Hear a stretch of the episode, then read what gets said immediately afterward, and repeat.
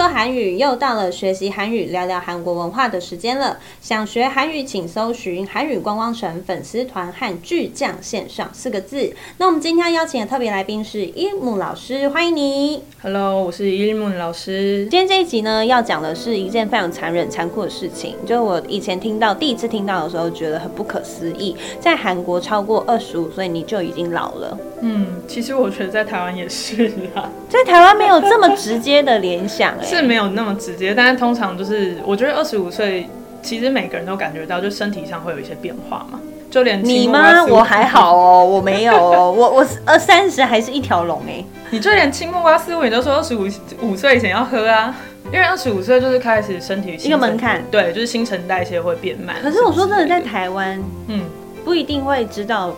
对方是超过还是还没、欸。应该说我们不会特别去强调这件事情，只是可能私底下想要说，他说，哎、对我真的觉得二十五岁以后真的觉得有什么不一样，但不会觉得说，哦，二十五岁就觉得老了，倒是不会到这么严重了。韩国你说在二十五岁就变老这件事情，确实是比较严重一点，就会觉得说啊，你已经日就熟，了你已经来不及了，老了啦来不及了啦，有点类似台湾的三十岁的感觉。我觉得对，啊，嗯嗯嗯，好哦，因为二十五感觉就是在台湾来说是一个很清纯年华的象征，因为你才不管是学校刚毕业，或是其实你真的才刚退伍，都还是新鲜人，是一个很重要的一个开始。然后就这个开始在韩国却等于差不多结束了哦。嗯的这种感觉，所以对韩国年轻男女来说，二十五岁除了是一个年纪上面的分水岭之外，还多了一份惆怅跟无奈。大部分人会体会到这种无力感，就表示你有初老的现象，你已经老了。嗯哼，第一个是韩文的二十五岁，叫做스물다섯 살。通常一般人听到这个年纪的时候，可能就会先问说。 초록반내겠네요，就是说，就是，哎、那你应该还没有还没毕业毕业，对，然后欧丽姑妞就是哇，那你好年轻哎、嗯但是其实对于某些就是年轻的男女来说，因为第一个是毕业可能不一定是准时毕业，所以他们可能毕业的可能才刚二十五，对于男生来讲就更严重，因为韩国的兵役是一次就要当两年，嗯所以有很多人他们是可能念书念到一半，先去当兵，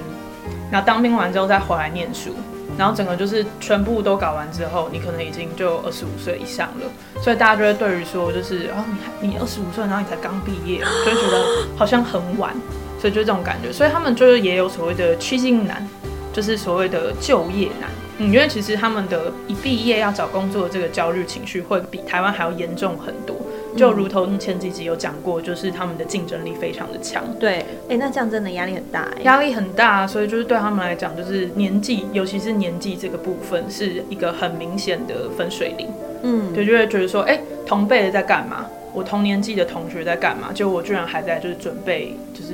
工作之类的，他们就会觉得说，啊，我是不是就是比较没有成就啊，或什么的？尤其在韩国是还蛮讲究这个，就是比较的那个意味会比较严重一点。嗯嗯比较浓，对，所以这样听起来，韩国年轻人的生活压力真的非常大。没错。不过没关系啦，大家只要是保持正向的心情，永远都是有一颗年轻的心才是最重要的。没错，就是我觉得不管是几岁，其实保持年轻的心态，然后像比如说我们有很多学生，他们可能已经当妈妈了，或者是甚至年纪真的挺大，就可以当我阿妈之类的，但他们还是非常努力来学韩文，我觉得是一件非常了不起的事情，而且他们通常比一般的年轻学生还要认真很多。真的，，对，所以其实我觉得比起就是年龄实际年龄来讲，你在对于自己的就是生活的态度是什么，我觉得是更加重要。对，所以反而就是。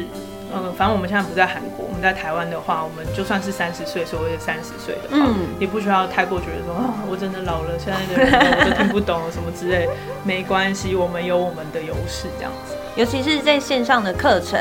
大家记得哦。如果你有想要学韩文，或者是想要上伊姆老师的课程的话，都要记得搜寻巨匠线上真人的韩文课。在线上课程也有很多的优势，就是不用出门，然后时间也是非常的方便的，在家里面随时打开电脑自己画课，就可以上一个五十分钟的课程。对于很多人来说，都是一个很方便的一个进修跟学习的管道。对，有一个最大的优点素颜上课，因为我看不到你。哦这很重要啊、超重要啊！就是你就是已经就是卸完妆敷面膜，你都可以上课，因为我不会看到你，你们都是看到我的脸，就是看到我的视讯，但你们是只有声音出来的，所以不用太害怕。这样真的可以减轻很多压力。对啊，就是老师在听 podcast 的意思。对耶，老师你说的对耶，没错，就是这种感觉。那所以呢，我们在接下来不同的集数里面呢，还会介绍到很多不同的韩国文化跟一些简单的韩语教学，记得要关注我们哟。大家拜拜，大家拜拜。